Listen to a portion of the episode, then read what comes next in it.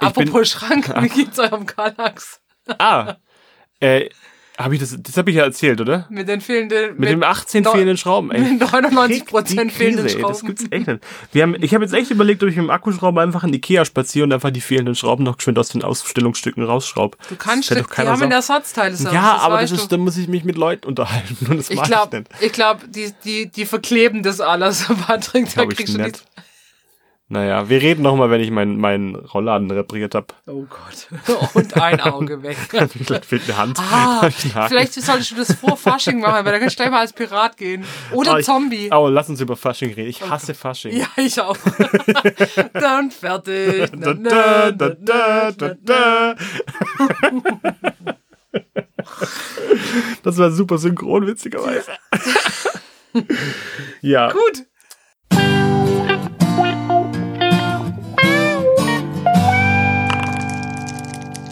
Hallo und herzlich willkommen bei Eingespielt, dem Spielepodcast mit Anna und. Patrick! Also, ich bin Patrick. Für die, die uns nicht kennen, wir Also waren. Ich Ja? habe wirklich eine tiefe Stimme, aber ich glaube nicht, ich glaub nicht, dass ich als Patrick durchgehe. Und Also, ich bin nicht Anna. so eine tiefe Stimme hast du gar nicht. Wir haben jetzt, wie lang? Sechs, sieben Wochen Winterpause gehabt. 33 Tage, ja. Es war wunderbar. Wir sind gestärkt aus der schweren Winterdepression herausgestiegen, wie der Phönix aus der Atsche. Ich finde, ich find, Januar ist auch gar nicht so ein einfacher Monat. Du kommst dann nach Silvester und Weihnachten und dann, das ist wie nach den Sommerferien. Dann startet alles so wieder auf einmal und gleichzeitig. Ja, und alles ist plötzlich super wichtig und man muss alles gleichzeitig bedienen und dann hat man noch so lästige Dinge wie Arbeit oder Familien, Ja, um die man sich kümmern muss. Ja, also wir haben jetzt ein bisschen gechillt, wir haben uns ein bisschen gesettelt, wir haben uns neue Inspirationen geholt, kann man sagen. Naja, wir mussten halt erstmal auch Material erspielen, fand ich jetzt. Ja. Also man das hat, war unser Problem. Man hat halt gemerkt, so gegen Dezember uns geht ein bisschen das, das Stuff aus. Und tatsächlich, ich muss auch sagen, ich bin in so ein kleines Loch gefallen, was meine ähm, mein Zeitmanagement angeht. Ich war einfach so ein Ticken, also jedes Jahr im Dezember ist das gleiche, ich war so ein Ticken überfordert einfach. Weißt du, was ich meine? ja. Du hast ja keine freien Wochenenden mehr, du hast ja keine freien Tage mehr. Es gibt ja, Ja. immer irgendwas. Ja, das stimmt. Wir haben auch, es war viel Weihnachten und wir sind dann natürlich auch ins Skifahren gefahren. Und dann ist eine Woche lang irgendwie, da haben wir gar nicht so viel Neues gespielt im Skifahren. Ja. So. Ich glaube, das ist aber auch nicht gut, dass man sich auf alte Dinge nochmal besinnt. Aber dennoch haben wir wieder mal ein paar schöne Dinge mitgebracht. Sollen wir gleich starten oder sollen wir noch ein bisschen was erzählen? Was wir so gespielt haben und was uns so über den Weg gehüpft ist. Naja, oder mein neues Projekt zum Beispiel. Oh Gott, schon wieder Liegestütze während dem Angeln? Nein, nein, nein, nein, nein. Jetzt aktuell ist der Abnehmen. Ach so. Ja, ich, Ah, aber guck mal, was mit Liegestütz. aber so ähnlich, ja, ja. Also ich Weißt mach, du, du hast keine Kinder, du hast ein Projekt. Ja. du hast ein Kinderprojekt. Ah. Das klingt nach BWL für Eltern. Entschuldigung, wir sind jetzt gerade im Thema Murmelbahn drin. Also, das ist schon ein Stehe. bisschen cool. Also Physik eigentlich. Ja, also, das ist quasi Wissenschaft, was wir jeden Tag machen. Ja, mein Plan ist jetzt gerade tatsächlich immer noch abzunehmen. Ich bin, wir haben einen kleinen Wettbewerb gestartet. Ähm, die Schwägerin plus Partner und meine Freundin haben eine, äh, einen, einen Wettbewerb gestartet, wer am, am schnellsten zu seinem Wunschgewicht kommt und wir sind alle ungefähr so 12 Kilo drüber über dem, was wir eigentlich sein wollten. Und derjenige, der es am schnellsten erreicht, kriegt ein Essen gezahlt von den anderen. Und aktuell führt ein gewisser jemand die Tabelle an mit mindestens anderthalb Kilo Abstand. Was voll geil ist. Ich bin jetzt tatsächlich, ich bin das erste Mal seit bestimmt zehn Jahren auf 90 Kilo. Verrückt, oder? sch- Schneidest du deine Haare noch ab und schwupp sind vier Kilo auch noch runter. Dann hätte ich Oh, mein das ist Ziel halt deine. Geheimwaffe. Das ist echt eine Geheimwaffe. Das Oh, wäre krass. Scheiße. Vor allem, vor allem, weil mein, mein, mein Schwager lässt sich gerade die Haare wachsen. Weißt du, der, ist Oh. so, der ist so Ende 30 und ähm, der hat, der hat jetzt Klettern angefangen, was ich ziemlich lustig finde. Aber also es ist cool, dass er es macht. Der geht halt bouldern. Zweimal die Woche oder dreimal die Woche. Und er hat gemeint, er ist der Einzige ohne lange Haare. Jetzt lässt er sich die Haare Aber wie, wachsen. wie ungeschickt fürs Klettern lange Haare. Ja, ich glaube, entweder hast du lange Haare oder eine Glatze. Und eine Glatze hat er noch, noch nicht. Er arbeitet aktiv dran. Aber erstmal kriegt er noch lange Haare, kurz bevor die Midlife Crisis richtig reinkickt. Okay. Finde ich ziemlich cool. Eigentlich finde ich, also ich finde das total beneidenswert. Ich habe mir ja auch die Haare lang wachsen lassen aus, aus Scheiß während Corona. Jetzt sind sie lang, jetzt will ich sie nicht mehr kurz schneiden. Und Das, solange meine Geheimratsecken noch lange nicht bis zum Rückenmark runterreichen, dann mache ich das auch noch nicht. tja. Die Haarwuchsprobleme Die hab ich nicht. Die haben wir auch nicht. Wir sind, Mir wächst überall Haare, auch da, wo sie nicht wachsen sollen.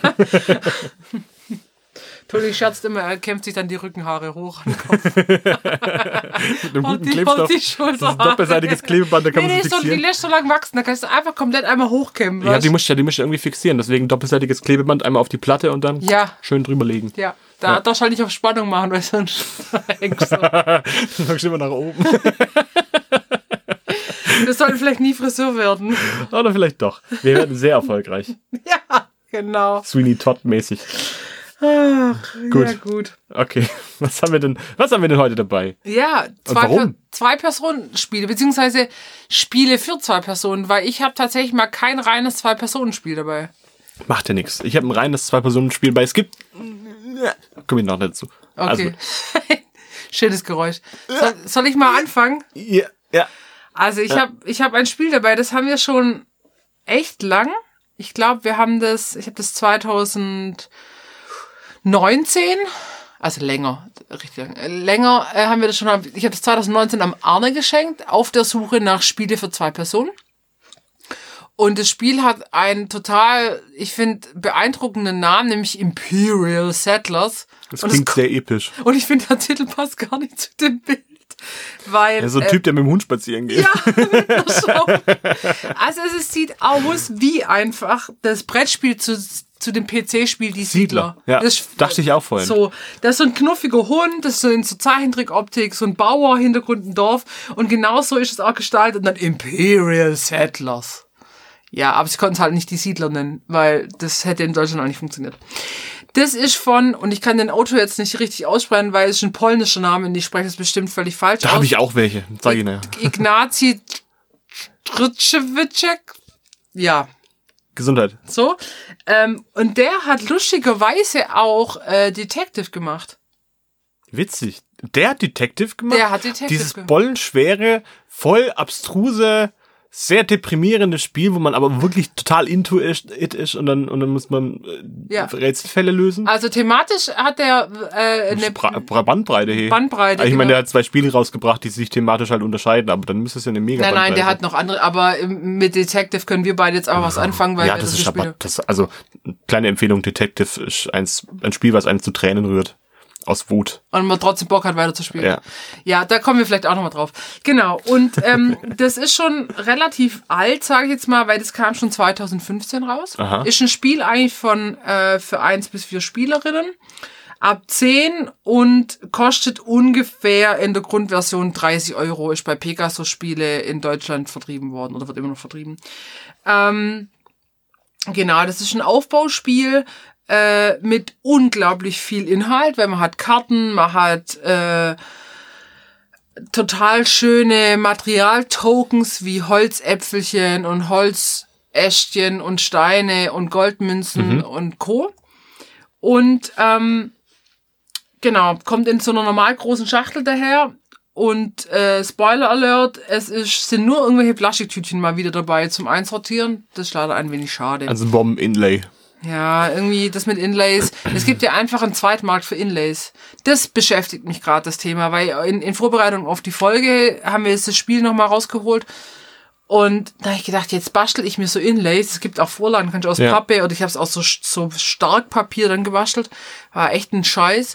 Und ähm, du kannst es dir in 3D-Drucker drucken lassen oder du kaufst sie dir. Da kostet aber so, in, also ich glaube, so ein Inlay-Set für jetzt Imperial Set, das kostet halt nochmal 20 Euro für so Plastikboxen. Dann bist du bei 50 Euro für so ein Spiel.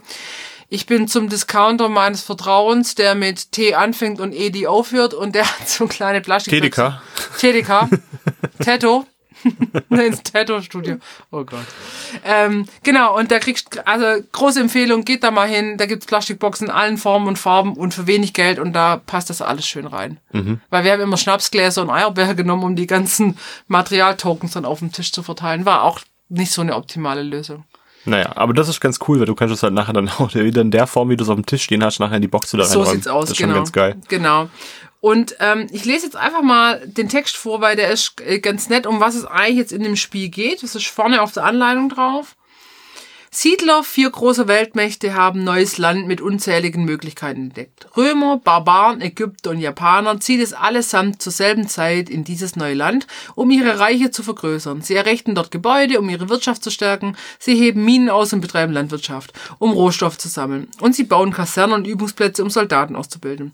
Doch schon bald merken sie, das Land reicht nicht für alle und ein Krieg bricht aus. Imperial Settles ist ein Kartenspiel, in dem ihr jeweils eines von vier Völkern anführt. Während der fünf Runden des Spiels versucht ihr Gebäude zu errichten, Rohstoffe zu tauschen, eure Feinde zu besiegen und bei all dem die meisten Siegpunkte zu ergattern.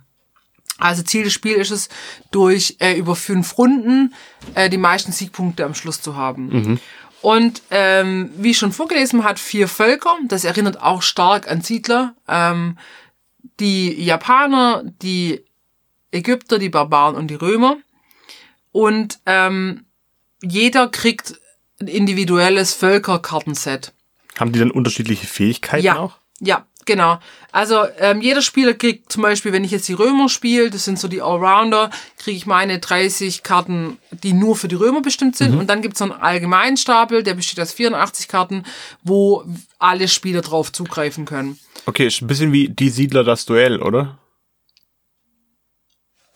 Ähm, nee, ich finde, es ist eher ein bisschen wie Seven Wonders. Ah, ich mag Seven Wonders gar nicht. Ja, das haben wir auch festgestellt, dass, oder Steffen kein Seven Wonders mag und wir jetzt Seven Wonders in der, im Regal haben. Das ist einfach ein Kackspiel. Na, ähm, dann bin ich mal gespannt. Also man muss jetzt sagen, du hast das Spiel ja noch nie gespielt. Nein, habe ich nicht. Müssen wir mal dann spielen, tatsächlich. Also, bin ich mal gespannt, wie du das findest. Ähm, Besser genau. als Seven Wonders. Und du auf diesen Karten hast du halt ähm, äh, Orte drauf, die ähm, entweder produzieren oder sie haben eine Fähigkeit oder du kannst mit denen eine Aktion auslösen. Und jeder hat eine Völkertafel, wo du deine Karten rechts und links anlegen kannst. Äh, da steht unten drauf Japaner zum Beispiel, dann hat es eine weibliche, eine männliche Seite, wo aber nur ähm, quasi der Kopf unten anders ist. Dann äh, die speziellen Fähigkeiten, die sie haben, zum Beispiel die, ähm, was habe ich denn? Die Ägypter können Gold einlagern, so viel sie wollen. So. Und ähm, dann äh, welche Rohstoffe die, zu je, die für jede Runde kriegen. Und ähm, genau, und dann fängst du an, Runde eins. Jeder kriegt äh, eine bestimmte Anzahl von Karten auf, der Hand, auf die Hand und du hast Rohstoffe. Und dann spielst du abwechselnd. Und wenn du dran bist, ähm, musst du versuchen, mit deinen Karten und deinen Rohstoffen so weit wie möglich zu kommen, sage ich jetzt mal. Und zwar, die Karten haben immer, die kosten immer was und bieten aber immer was. Zum Beispiel baue ich eine Holzfällerhütte, die kostet mich ein Holz, liefert mir aber jede weitere Runde auch ein Holz. Die produziert dann für mich Holz. Und dann zahle ich ein Holz in Vorrat, leg die Karte ab, dann ist der nächste dran. Und jetzt ist es aber so, dein, dein Vorrat an Karten und Rohstoffe ist ja endlich pro Runde. Das heißt, du musst da ein bisschen gucken, wie komme ich in der Runde mit meinen Rohstoffen klar. Ich kann ein bisschen was produzieren. Ich kann auch ähm, Sachen eintauschen. Zum Beispiel gibt's so kleine Figürchen, so pinke Miepelchen. Da kann ich immer zwei nehmen und gegen einen Rohstoff tauschen. Zum Beispiel gegen Holz. Also zwei Arbeiter gegen Holz oder zwei Arbeiter für eine Karte. Weil auch Karte sind, Karten sind Rohstoffe, die mir dann quasi äh, Funktionen oder Rohstoffe oder Fähigkeiten liefern. Und ähm, in der Kartenphase äh, spielt man dann so nacheinander runter. Ähm, wobei wir sagen müssen, wir haben das Spiel jetzt immer zu zweit gespielt. Auch schon mal zu dritt. Wir finden das am allerbesten zu zweit, weil zu viert zum Beispiel musst du ja relativ lang warten, bis jeder dann seine Karte, Aktion, wie auch immer abgehandelt hat. Das kann halt mit Downtime verbunden sein. Und ähm, das geht so lang reihum, bis jeder einmal gepasst hat. Also man kann, man muss, man kann ja oft alle Karten gar nicht runterspielen, sondern man sagt, okay, ich höre jetzt auf, ich bin jetzt für die Runde raus. Und es geht so lang die Runde, bis das jeder gemacht hat, und dann ist die Runde vorbei. Und das macht man über fünf Runden lang. Und der Witz ist dann, dass dann beim Rundenanfang, man kriegt wieder neue Karten auf die Hand und dann fangen fang, fang an, deine Produktionsgebäude Sachen zu produzieren. Dann hast du mehr Rohstoffe zur Verfügung. Oder es gibt Gebäude, die sagen zum Beispiel, wenn du eine braune Karte baust, also braune Karten sind zum Beispiel eine Karte, die Holz produziert, dann kriegst du einen Siegpunkt. Und du versuchst halt immer so ein bisschen so Ereignis, Ereignisketten zu bauen und Siegpunkte zu generieren. Und dann hast du auch noch so kleine Schwerterchen, damit kannst du auch Gebäude bei dem Gegner zerstören. Äh, also kannst auch sehr konfrontativ spielen, das, das Spiel, aber es ist halt nur ein Element von dem Spiel. Also es ist jetzt nicht, dass du, dass es eine Kriegssimulation eigentlich ist, sondern du kannst stunk machen, du musst nicht stunk machen. Das ist ja tatsächlich so ein bisschen wie bei, bei Die Siedler, dem Computerspiel, wo man auch unterschiedliche Möglichkeiten hat, an den Sieg zu gelingen, äh, kommen, kommen? Ja, ja, ja, genau, ja. genau. Und, und der Witz an dem Ganzen ist, deswegen erinnert es mich eher an Seven Wonders wie an Siedler das Duell. Mhm. Weil Siedler das Duell darfst du ja Rohstoffe behalten. Ja. So, und du spielst ja nicht rundenbasiert. Und hier spielst du es ja rundenbasiert und du verlierst alle Rohstoffe am Schluss. Wow, das heißt, du musst natürlich gucken, wie du am geschicktesten haushalten kannst nachher, um das maximale Ergebnis aus deinem aus deinem Fundus rauszukriegen. Außer du hast halt Gebäude oder Fähigkeiten, um Sachen einzulagern. Aber in der Regel musst du halt versuchen, das Maximale aus deiner Auslage für diese Runde rauszukriegen. Und Gibt's das macht äh, kreativ, sage ich jetzt Gibt's mal. da Runden, wo man tatsächlich gar nichts hinkriegt? Nein, echt selten. Ja. Du hast am Anfang immer, also jede, jedes Volk hat äh, Startrohstoffe, das es jede Runde auf jeden Fall kriegt. Okay. Also ich habe jetzt letztes Mal die Ägypter gespielt, die haben irgendwie zwei Gold. Also es gibt Gold, es gibt Äpfel, es gibt Stein, es gibt Holz, es gibt Schwerter und Arbeiter. Mhm. Das sind die Rohstoffe, also auch ziemlich übersichtlich. Dann gibt's noch einen Verteidigungstoken weil du kannst dich davor schützen, dass Gebäude von dir zerstört werden, von deinem Gegner. Und die Karten auf deiner Hand. So. Und ähm, die kriegst du halt am Anfang, also zwei Gold, ein Schwert, ein Stein, was auch immer. Das kriegst du jede Runde so und die kriegst, kriegst du auch in der ersten Runde. Mhm. Und dann musst du halt versuchen, die Balance zu finden, wie bei jedem Aufbauspiel. Wie viel Rohstoffe produziere ich, produziere ich und wie viel Gebäude baue ich, die halt irgendwelche Fähigkeiten haben. So. Und das so ein bisschen auszubalancieren, weil wenn du natürlich so wenig Rohstoffe produzierst, oft in deiner Basis, sag ja. ich jetzt mal, kannst du ja keine Gebäude bauen. Dann kommst du halt irgendwie auch nirgends hin. Kann man den Spielfluss so weit verstehen, dass man sagen kann, okay, man plant jetzt zwei oder drei Runden voraus oder ist man da eigentlich mehr oder weniger dem ausgeliefert, was man nachher als Karten nachzieht?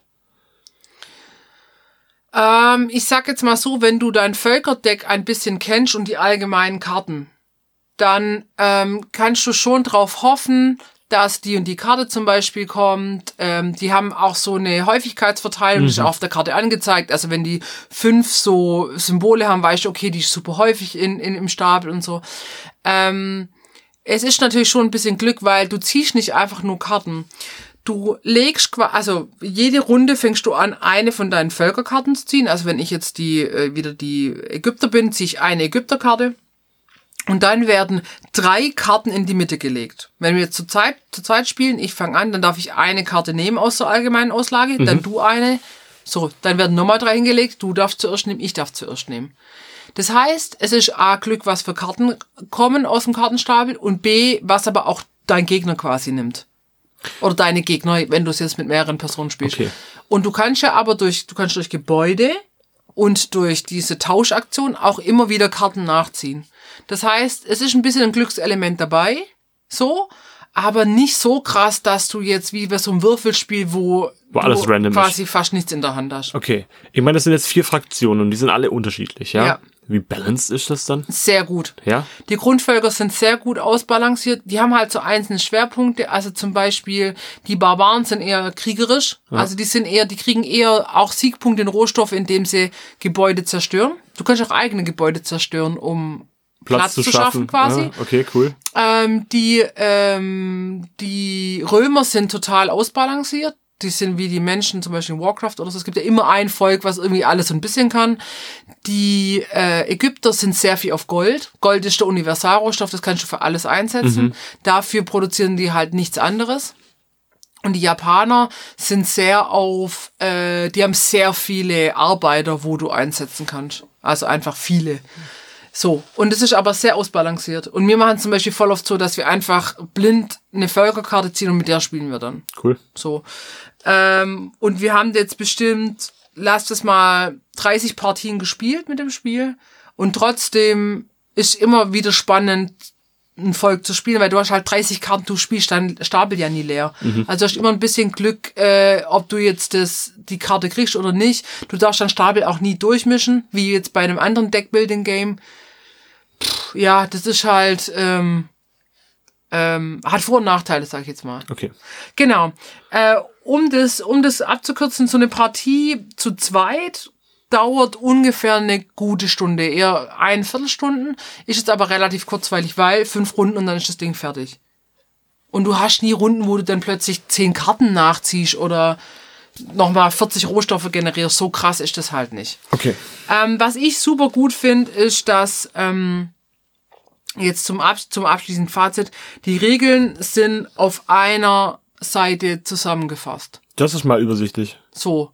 Also das, das Regelheftchen ist total, Entschuldigung für das Geräusch, ist total nett äh, illustriert und auch wirklich deutlich mit Pfeilen und nochmal und Beispiel und nochmal Rundenablauf und die Völkerkarten nochmal erklärt. Also es ist wirklich, wir haben jetzt eineinhalb Jahre das Spiel verliehen gehabt, haben das jetzt wieder rausgeholt. Ich habe fünf Minuten in die Anleitung geguckt und wusste sofort wieder, wie es geht. Schön. Und das finde ich immer gut. Ähm, die Spielmechanik ist nicht schwer. Also du kannst dich einfach auf die Karten und auf deine Strategie konzentrieren und nicht wie das Spiel in den einzelnen Zügen und den einzelnen Interaktionsketten funktioniert. Das ist einfach super schnell erklärt. Es, ich finde die Grafik sehr ansprechend. Natürlich bin ich auch ein kleines Siedlerkind, weil das habe ich halt als Jugendliche auch gespielt. Ich finde es aber einfach, das nochmal zu zeigen, ich finde es einfach sehr schön farbenfroh gemacht. Ist einfach ansprechend. Und ähm, die vier Völker gefallen mir gut. Die haben äh, unterschiedliche Eigenschaften und Schwerpunkte. Ich mag sie aber alle irgendwie. Also du hast jetzt kein Volk, wo du denkst so, hm, gut ausbalanciert. Es ist schön kompakt von, der, von den Funktionen her. Also ich könnte mir jetzt auch vorstellen, dass du das schon mit einem 10- oder 11-Jährigen auch spielen kannst. Trotzdem ist, kann es strategisch so tief sein, dass auch wir Erwachsene da echten Spaß dran haben. Und das finde ich immer schön, wenn Spiele so ein Spektrum haben, wo du sie spielen kannst und an, anordnen kannst. Und ähm, was ich, was ich auch gut finde, dass es rundenbasiert ist und dass du deine Rohstoffe verlierst. Also du, du musst in jeder Runde versuchen, das Maximale rauszuholen, hast aber so einen Rahmen, du weißt einfach, okay, ich muss jetzt nur für die Runde das denken.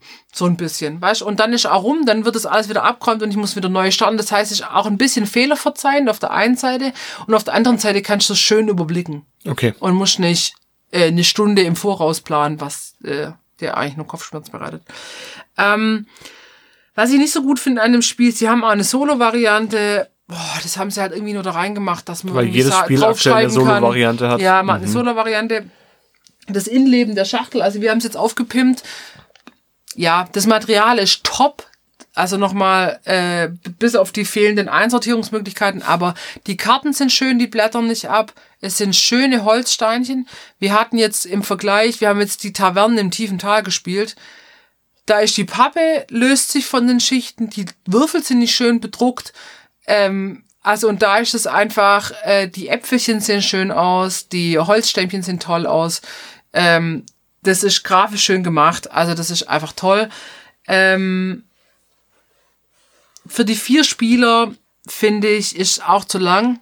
Es ist einfach, finde ich, für zwei oder drei Spiele optimal ausgelegt. Aber das hat ja irgendwie, ich finde, es hat fast jedes Spiel. Es hat so eine optimale Spieleranzahl. Und die geben halt auf der Packung an eins bis vier und eigentlich spielt sich zu dritt am besten oder so. Ja. Kann man dem jetzt gar nicht so ein so ein, äh, Vorwurf machen.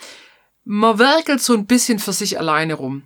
Dadurch, dass man ähm, eine begrenzte Anzahl Interaktionsmöglichkeiten hat, also die gemeinsame Kartenauslage, wo man vielleicht Karten wegnehmen kann. Okay, man kann Gebäude zerstören, aber man greift nicht auf gemeinsame Rohstoffe zu oder so. Das heißt, man werkelt so ein bisschen über, äh, vor sich hin und es ist auch ein bisschen schwierig, dann einen Überblick über die Karten der anderen zu kriegen. Es ist ein bisschen wie bei Seven Wonders, muss ich sagen. Deswegen müssen wir einen Nachtrag machen, wenn wir das mal gespielt haben, ob du das besser findest tatsächlich. Könnte ich mir vorstellen. Ähm, und du brauchst Platz für das Spiel. Du brauchst einfach, du hast eine Kartenauslage, du hast die ganzen Rohstoffe in der Mitte, du brauchst einfach einen guten Spieltisch, also einen großen Spieltisch, einen Esstisch. Vor- und Nachteile, aber äh, wenn du das zu viert spielst, habe ich dann keinen Überblick mehr, was zwei Spieler weiter eigentlich passiert. Das ist halt ein bisschen blöd. Jetzt hat das Spiel, das ist eine ganze Spieleserie äh, und es gibt ja jetzt schon seit acht Jahren. Ähm, es hat natürlich Erweiterungen für das Spiel. Ähm, und zwar kannst du dir neue Völker kaufen. Es gibt Azteken, Amazonen und Atlanter. Und das habe ich mir auch schon überlegt, die zu kaufen. Allerdings habe ich jetzt immer wieder gelesen, dass die sehr overpowered werden. Also wenn du die kaufst, kannst du leider nicht mehr mit den alten Völkern so, so richtig dagegen anhalten. Das heißt, du brauchst zwei ähnlich wertige, gleiche. Du musst halt eigentlich zwei neue Völker kaufen und dann kannst du nur mit den neuen Völkern gegeneinander Mhm. spielen. Und so ein Volk, so eine Volkserweiterung kostet aber halt 20 bis 25 Euro. Uh. Zum, wie, wie viel kostet das Hauptspiel? 30? Alter. Ja, ich verstehe es irgendwie echt überhaupt gar nicht. Dann gibt's noch so kleine Erweiterungen, die heißen dann fette Beute oder Nachbarschaftshilfe. Wir haben die Erweiterung Nachbarschaftshilfe, die kosten auch nur so 12, 13, 14 Euro. Und zum Beispiel ähm, gibt's da Ereignisse wie ein Vulkanausbruch oder äh, zum Thema Nachbarschaftshilfe. Ich kann Gebäude bauen, wo du mitnutzen kannst. Und dafür musst du mir dann halt was zahlen. Aber das fand ich eine kleine, feine Erweiterung und die bietet dir die Möglichkeit, und das finde ich echt toll, du kannst dir aus allen Völkerkarten ein eigenes Deck zusammenbauen. Also richtig Deckbuilding dann. Und das finde ich spitze. Das macht dann richtig Spaß. Ähm, und ich finde 15 Euro ähm, finde ich auch okay. Obwohl ich jetzt schon gesehen habe, dass es die nicht mehr so easy peasy zu kaufen gibt, oft nur auf Englisch. Ähm, oder dann halt gebraucht, was jetzt ja nicht so schlimm ist. Aber es ist halt einfach auch schon alles etwas älter.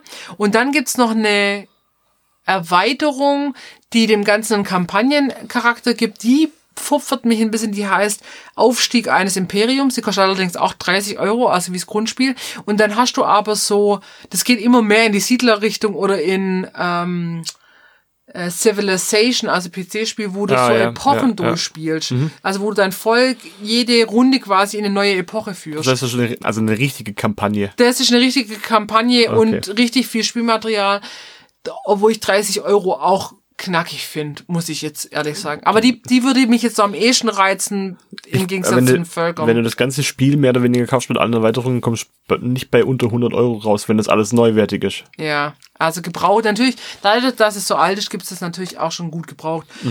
Und dann gibt's noch ein Roll and Ride. Das habe ich gar nicht, habe ich noch gar nicht getestet. Brauche ich ja, glaube ich, auch gar nicht damit ankommen, weil ihr alle nicht so Würfelfreunde seid in unserer Spielegruppe.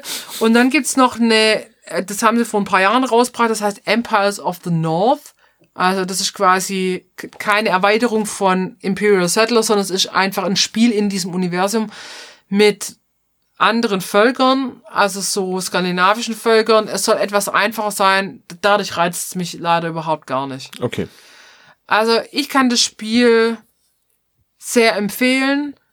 Ähm, es hat natürlich den Vorteil, da, dadurch, dass es eigentlich ein Vier-Personen-Spiel ist, kann man es zu zweit, zu dritt, zu viert spielen. Ich finde es als Zwei-Personen-Spiel am allertollsten. Und man kann es wunderbar auch ohne Erweiterung spielen. Ähm, es ist wirklich eines meiner Lieblingsspiele. Cool. Ich würde es gerne mal ausleihen.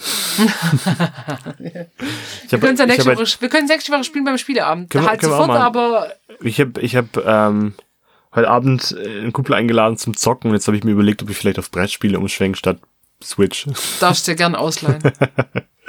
Okay. Habe ich dich jetzt so angefixt mit Das meiner... ist schon, ich, ich mag sowas. Ich, ich spiele auch, ich habe auch früher habe ich die, die Siedler durchgesuchtet dann. wie ein Irre. ja, dann. Ja, Siedler 2. Hm. Obwohl man sagen muss, im Vergleich zu Siedler, man baut natürlich keine Wege und dann Ja. führt es zum Haus so, also es ist alles in Kartenform. Alles, aber alles okay. Das ist ja ein bisschen eine ab, abgespeckte Version davon. Aber es ist, ah, ich hab, ich, mir fehlt ein guter Siedlerteil. Ich würde gerne mal wieder Siedler spielen tatsächlich. Also nicht, nicht nicht, nicht Brettspiel-Siedler. Ja, es kam was Neues, es kommt was Neues raus jetzt demnächst. Ähm, ich bin aber noch nicht überzeugt. Okay, ich bin halt irgendwann von der, kurzer Exkurs von der Siedlerei dann halt auf die Anno-Reihe umgeschwenkt. Ich bin sehr Mit Anno konnte ich noch nie was anfangen. Oh, Anno ist so toll. Ja, aber weil es ist Komm, anhört wie Anna. eine, wir, komm, wir spielen eine kurze Runde Anno. Acht Stunden. 38 Stunden später. Ja. ich mag Aufbauspiele. Mag ich, einfach Ich immer. mag noch. das, ich mag das auch. Ich habe früher Age of, oder Age of Empires gespielt ohne Ende und dann Empire Earth kam, kam auch irgendwann dazu und Siedler war immer das Ding meiner Mutter eigentlich. Ich hätte immer Siedler gespielt und dann fand ich es aber auch irgendwann geil. Ich habe mich dadurch Ah, das- gewurstelt und der vierte Teil habe ich bis zu vergasen gespielt Ein. Geräusch, was ich mit Siedler verbinde, ist so, irgendjemand stopf, äh, klopft Stein ab. ja. Das ist so ein ja, Siedlergeräusch, Ja. so, wenn sie laufen. ja, Und äh, Warcraft. Ja. gut. Äh, kleiner Exkurs. Wie leiten wir jetzt zu deinem Spiel? Naja, wir- ich habe ja auch ein Zwei-Spieler-Spiel mitgebracht. Ein Zwei-Spieler-Spiel, was ich in einer anderen Version schon besitze. Also habe ich, äh, ich habe schon mal, ich habe das Spiel, glaube ich, sogar mal als Lieblingsspiel vorgestellt, nämlich Codenames. Und beide Spiele haben quasi ein eigenes Spieleuniversum. Ja, kann man, kann Aber man so welches sagen. Spiel hat das heutzutage wobei, nicht? Wobei, find, also gut. Codenames. Codenames Duett ist das Spiel, das ich heute vorstellen will. Codenames selber habe ich schon mal vorgestellt. Spieleuniversum, hm. Also man kann. Serie, Spieleserie. Spieleserie, ja so. gut. Aber an Universum wird zu viel gesagt, wobei die geben sich schon auch Mühe, da irgendwie eine Art Story mit reinzubringen, was ich jetzt in dem Fall nicht so gelungen finde, weil du hast nicht das Material, um eine Story zu erzählen. Das hast du einfach nicht. Aber die haben sich Mühe gegeben. Ich habe vor fünf Jahren habe ich mir ähm, Codenames, glaube ich, mal gekauft, die Originalversion. Ich kenne dich nur mit Codenames. Ich finde es super. Ja, also dann, dann wahrscheinlich länger. Aber äh, Codenames selber kam kennen wir uns? 2015 raus. Wir können uns jetzt seit 2017 kennen wir uns. Ja. Ja. Ja, guck mal. Am 3. April 2017. Das erste Mal bei euch gearbeitet. Ähm, Codenames selber besitze ich schon relativ lange und ich finde es ein cooles Spiel, weil das lässt sich halt super mit einer großen Gruppe spielen oder auch mit einer Vierergruppe. Ähm, es hat einen kompetitiven Charakter, das finde ich ja immer richtig geil und man muss ein bisschen kreativ sein, muss sich ein bisschen was denken und nonverbale Kommunikation ist da A und O und man muss halt Insiderwitze kennen und keine Ahnung was. Also sagen, breit also- aufgestelltes Wissen ist schon mal nicht schlecht. Also eines unserer Ins einer unserer Insider-Witze ist immer noch Tonis Adlermilch. Adlermilch, Adlermilch ist super. wobei, wobei ich hatte, habe ich das erzählt? Ähm, ich habe das ja mit meinen Schwiegereltern jetzt letztens gespielt, das normale Codenames, und da war ähm, das Wort, mit dem man einen Begriff beschreiben musste, war Tierbus 1. Hä, Tierbus 1. Tierbus 1. Wie, was ist, was ist deine, also deine erste Assoziation mit Tierbus 1? Anhänger. Nein, falsch. Tierbus 1. Und ich habe mich weggeschmissen. Ich musste so lachen, weil ich war, das war, das war Ich das. finde, Tierbus ist schon gar kein deutsches Das Wort. war, das ist schon kein deutsches Wort. Das war, das war theoretisch war es nicht mal regelkonform. Tiertransporter. nee, aber da ist ja Tier drin. Das ist Aber, also meine, meine liebe Schwiegermama hat das, hat das Wort gesagt und mein Schwiegervater musste es dann erraten. Und hat dann, wir haben, wir haben dann diese, diese 25 Begriffe auf den Tisch eingeguckt. Ich, gesagt, ich weiß nicht, was du meinst. Und meine Freundin hat bei ihr mit auf die Karte drauf geguckt und musste ja im Prinzip dann auch sehen, was die eigentlich Ja. verknüpfen kann. Ich verstehe nicht, was du damit sagen willst. Und dann war es am Schluss, Achtung, Oktopus. Weil es ja so ähnlich klingt. Ich habe so gelacht. ah, sie können also auch noch gut reimen. Das war einfach unglücklich gewählt, jetzt das Spiel nicht so ganz verstanden. Und er hat dann gesagt, okay, eine Runde reicht auch. Also hast du als vollen Erfolg verbucht, oder? Das war wirklich lustig. Das war wirklich lustig. Aber das ist das Tolle an Codenames. Meine Lieblingsversion, wenn man Codenames spielt, ist tatsächlich 2 gegen 2. Und dann gerne auch Pärchen, weil die kennen sich untereinander richtig gut und dann kannst du natürlich auch richtig schön ranklotzen. Jetzt haben wir folgende Situation, ja. Jetzt waren wir über, nach, nach Weihnachten waren wir in, in Hamburg für eine knappe Woche. Ähm, Im Dezember, ja. Dezember richtig gute Idee. Wir haben bis Silvester haben wir dort die Zeit verbracht und haben uns auch dort vorgenommen, ein paar Spiele zu spielen und auch ähm, vielleicht was Neues zu kaufen. Und wir haben ja auch einen Spielladen empfohlen bekommen und da dachten wir, da gehen wir mal hin. Und haben dann, ähm, sind irgendwie auf Codenames gestoßen. Jetzt ist Hamburg im Dezember jetzt nicht unbedingt die schönste Stadt. Also schon eine schöne Stadt, keine Frage, aber es ist regnerisch und kalt war es auch. Und man hat mal ab und zu halt das schlechte Wetter erwischt. Also haben wir uns dann im Hotelzimmer einfach hingesetzt und haben angefangen, äh, angefangen Codenames Duett zu spielen. Was ist Codenames Duett? Erstmal dachte ich eigentlich, Codenames Duett, äh, ich dachte, das heißt Duell. Und äh, ich hätte gerne was Kompetitives, aber es ist halt nicht. Es ist was Kooperatives. Das wusste ich zu dem Zeitpunkt noch nicht und habe mich dann von dem Namen ein bisschen irritieren lassen, habe es mir aber einfach nur falsch gemerkt. ähm, Codenames Duett kam 2017 raus. Ist ein Spiel für zwei SpielerInnen oder mehr. Ähm, ab elf Jahren plus. Das haut für mich hin. Und die Spielzeit, je nachdem, wie lange man das spielen möchte, 15 Minuten, eine Runde, das haut schon auch hin. Mindestens, wir haben es mehrere Stunden gespielt. Ähm, hier hat man folgenden Unterschied zu Codenames. Bei Codenames hat man 25 Begriffe und eine kleine Map mit Begriffen von unterschiedlichen Teams, einmal Team Blau und Team Rot. Die sind dann auch entsprechend markiert und muss versuchen, durch Hinweise, durch einzelne Worte dein Gegenüber oder dein, dein eigenes Team ähm, dazu zu kriegen, auf die richtigen Begriffe zu tippen, die auf deiner Karte aufgeschrieben sind. Mein Beispiel ist immer, wenn ähm, ein Schiff da liegt oder Fluss und Papagei, dann sagt man Pirat 3. Genau, weil du Ja? assoziierst drei Begriffe Genau. mit einem. Man versucht es so zu verknüpfen. Man darf natürlich, kein- natürlich keinen Begriff nennen, der da liegt. Ähm, und sa- sagt am Anschluss noch eine Zahl, die angibt, wie viele Begriffe denn damit gemeint sind. Und dann kann dann natürlich das gegnerische Team dann, also das eigene Team kann auch rätseln. Das gegnerische Team kann ein bisschen dazwischen funken, indem sie sagen, ah ja, das klingt total gut, das klingt total nach Clown. Adlermilch. Nach Adlermilch. Das klingt Schmeckt wie Adlermilch.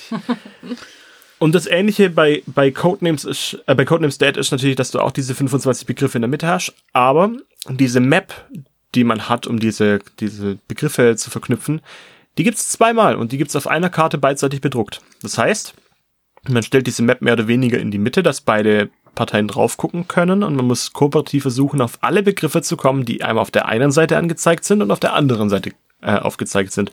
Ein großer Unterschied ist, man hat bei seinen eigenen, bei seiner eigenen Seite hat man eine Farbe.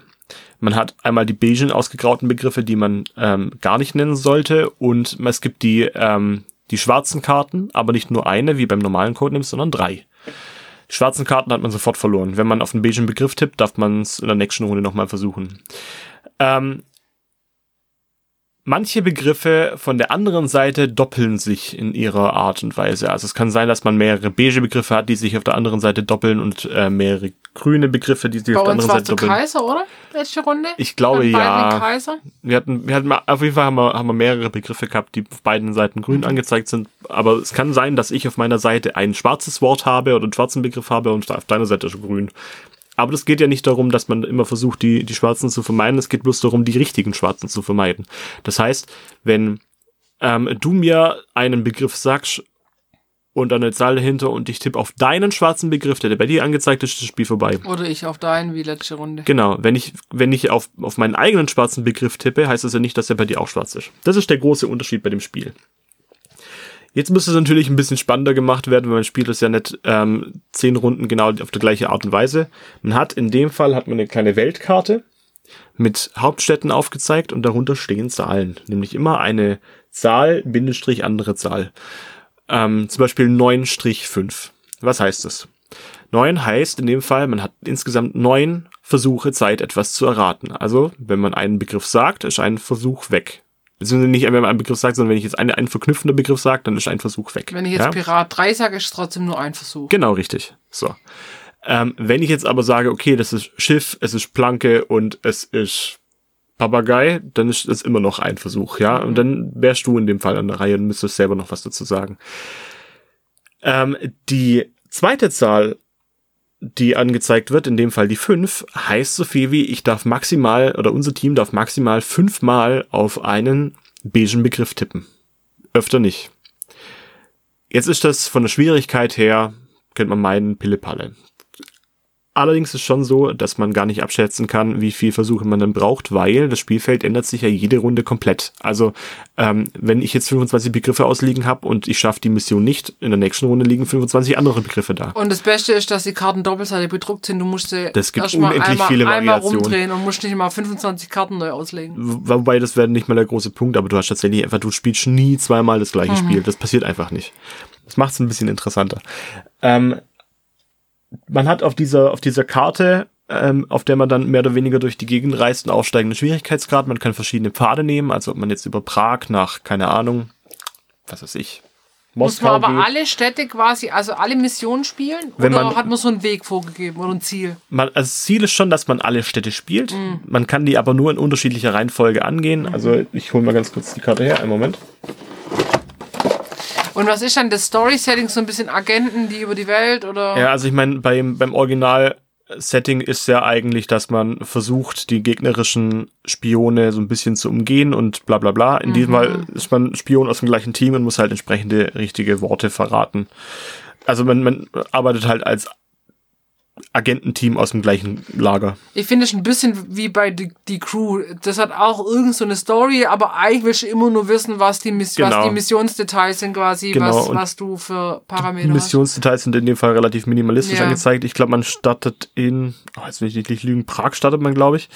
Ähm, das heißt, man Ma- hat Würde Sinn machen, weil es ja eine tschechische Spielefirma Das stimmt, muss ich auch gleich noch was dazu sagen. Ähm, von dort aus kann man nach Moskau, nach Kairo oder nach Berlin weiter und je nachdem, welchen Weg man nimmt, wird auch jeder Pfad ein wenig schwieriger. Also man kann von dem immer abweichen. Das geht bis nach Tokio oder bis nach Los, Los Angeles ähm, und muss sich dann mit aufsteigendem Schwierigkeitsgrad ähm, durchboxen. Es gibt zum Beispiel in, ähm, in Tokio gibt's den, den Code 8-1. Das heißt, man hat ins, insgesamt acht Versuche übrig und darf nur ein einziges Mal daneben liegen. Sollte man das nicht schaffen, ist das Spiel vorbei. Boah, das ist echt hart. Also es, es steigt schon wirklich wahnsinnig mit dem Schwierigkeitsgrad. Vatikanstaat gibt's auch.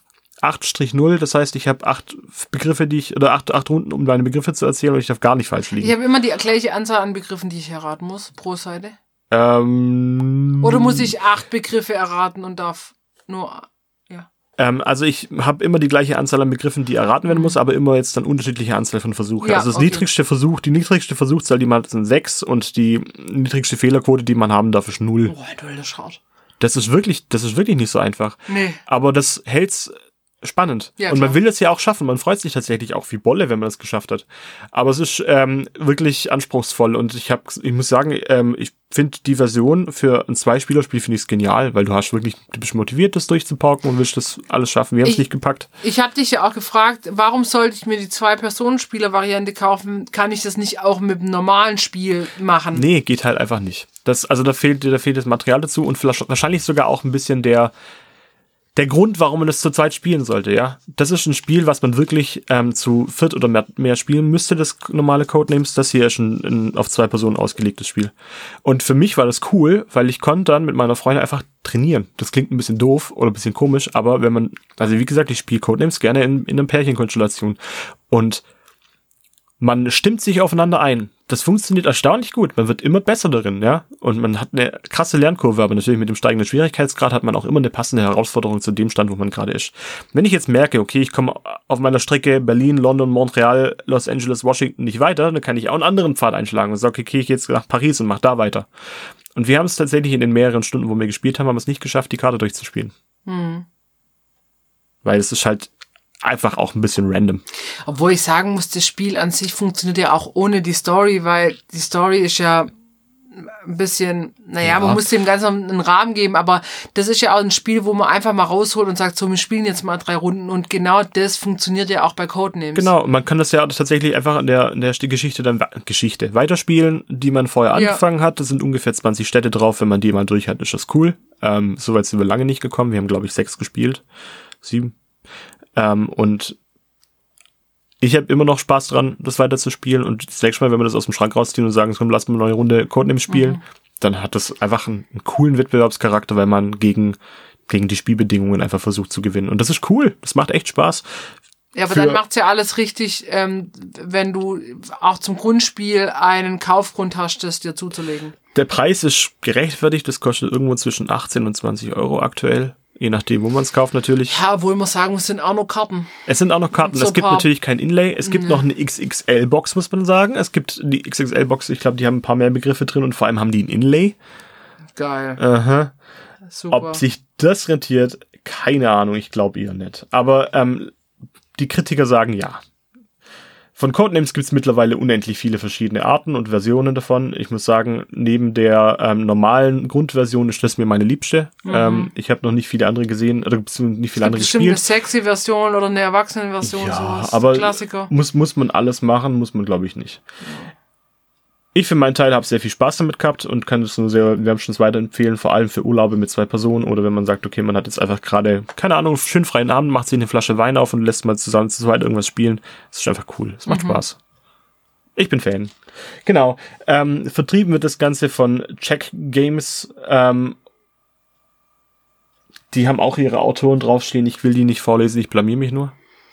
Aber es lohnt Heute sich ist mal. nicht, nicht der Tag der Autorenname bei uns. Es lohnt sich mal tatsächlich bei, bei Check Games auf die, auf die Internetseite zu gucken. Die stecken unter anderem auch hinter Galaxy Trucker. Ja. Das ist halt cool. Krass. Ja. Ich bin, ich bin ein Fan. Von Vor allem kann man das normale Codenames, ich weiß jetzt nicht bei dem, aber das normale Codenames kann man ja umsonst auch online spielen, ohne Anmeldung. Das kann man auch online spielen. Ja, geil. Ich habe vorher nachgeguckt. Ähm, gibt's alles online, kann man alles machen. Das heißt, man zahlt da keinen Cent dafür und Funktioniert auch gut, eine gute Umsetzung haben wir auch schon hervorragend gemacht, auch ja. während Corona. Also gerade im Lockdown haben wir ja auch zu mal Codenames gespielt und das ist halt eine super easy Variante, das zu machen. Und auch ganz ehrlich, ähm, ich glaube tatsächlich, dass dieses Spiel besonders während Corona, besonders wenn man vielleicht einfach nur mit seinem Partner eingeschlossen war zu Hause, einfach gut spielen konnte. Ja. Ja, aber du hast trotzdem andere Settings jetzt wieder. Jetzt gehst du halt in Urlaub oder Ja. gammelst zu zweit abends rum oder so. Also das hast du ja Genau. auch irgendwie Es- immer noch, gell? Codenames gibt's noch in unterschiedlichen Varianten. Es gibt's noch mit Bildern drauf. Es gibt's mit Disney-Figuren. Es gibt's mit allem möglichen. Ähm, braucht man oder braucht man nicht? Es gibt eine Hogwarts-Version. Da hätte ich sogar ein bisschen Bock drauf, weil ich einfach Fanboy bin.